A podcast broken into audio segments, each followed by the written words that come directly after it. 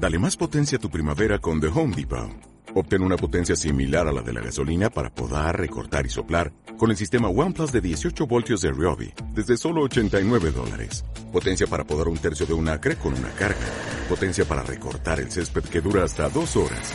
Y fuerza de soplado de 110 millas por hora. Todo con una batería intercambiable. Llévate el sistema inalámbrico OnePlus de 18 voltios de Ryobi. Solo en The Home Depot. Haces más. Logras más. Hola a todos, soy Fran Parrado. Bienvenidos a mi programa de podcast Sensibilidad Sostenible.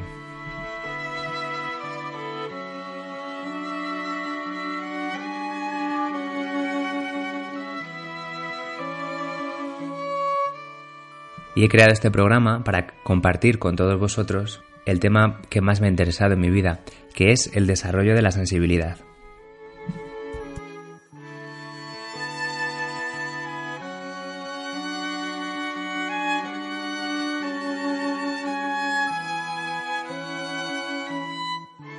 Y de ahí el nombre.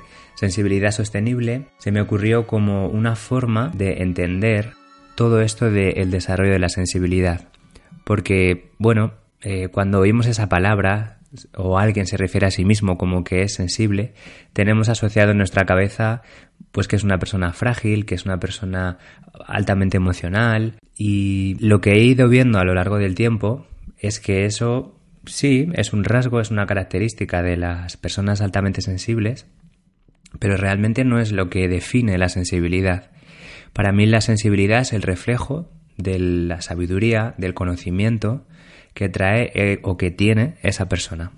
Como ejemplo, siempre me gusta contar el caso de un jovencísimo pianista coreano llamado Chung Chung, que bueno, pues tiene en las redes sociales colgado sus vídeos de cuando era más pequeñito y le ves ahí tocando pues sus obras virtuosas, románticas, otra de Bach también, con una fuerza, con un, con un gusto que no son propios de un, de un niño de 5 años. Porque bueno, está la parte virtuosa, que podríamos decir, pues el chico es un genio, tiene un talento fantástico y ha aprendido a tocar el piano eh, pues de manera prodigiosa como ha habido tantos otros genios en el planeta pero es que tiene algo más, tiene algo especial. Su interpretación transmite una serie de, sentimientos y de valores que son imposibles de aprender con... O sea, no se lo puedes enseñar a un niño de 5 años. Él no ha tenido experiencias para, para darse cuenta o para deducir o, o razonar lo que dicen esos sentimientos, ¿no?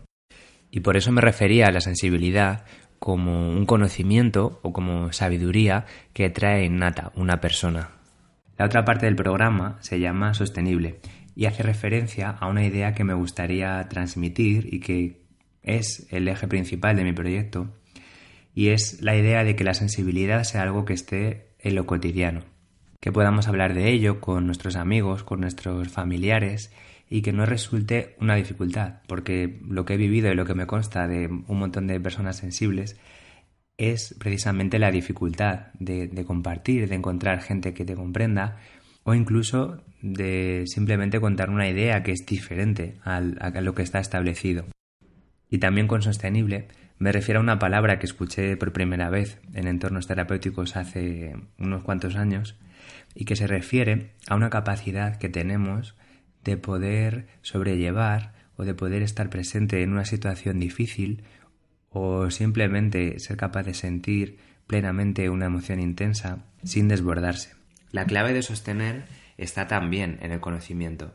Si tú sabes lo que es importante para ti, qué es lo que está en juego, puedes poner en marcha tus mejores talentos para resolver o afrontar esa situación. La capacidad de sentir es un tema que me ha fascinado desde siempre. La verdad es que, de manera natural, nos dedicamos a sentir cosas que tienen un carácter como más evidente.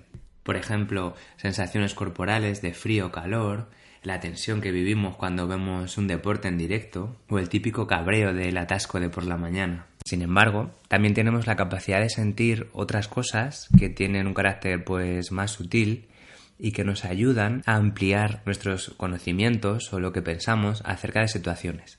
Es lo que hemos llamado inteligencia emocional que como su propio nombre indica, es un tipo de inteligencia. Es decir, no solamente consiste en contenerse o tener un dominio sobre las emociones, sino que también nos amplían nuestro panorama mental, incluso nos dan una pauta de acción. Y de eso va a ir este programa, de pensar y sentir de manera sutil. Así que no os perdéis el siguiente programa que estará dedicado al silencio. Hasta pronto.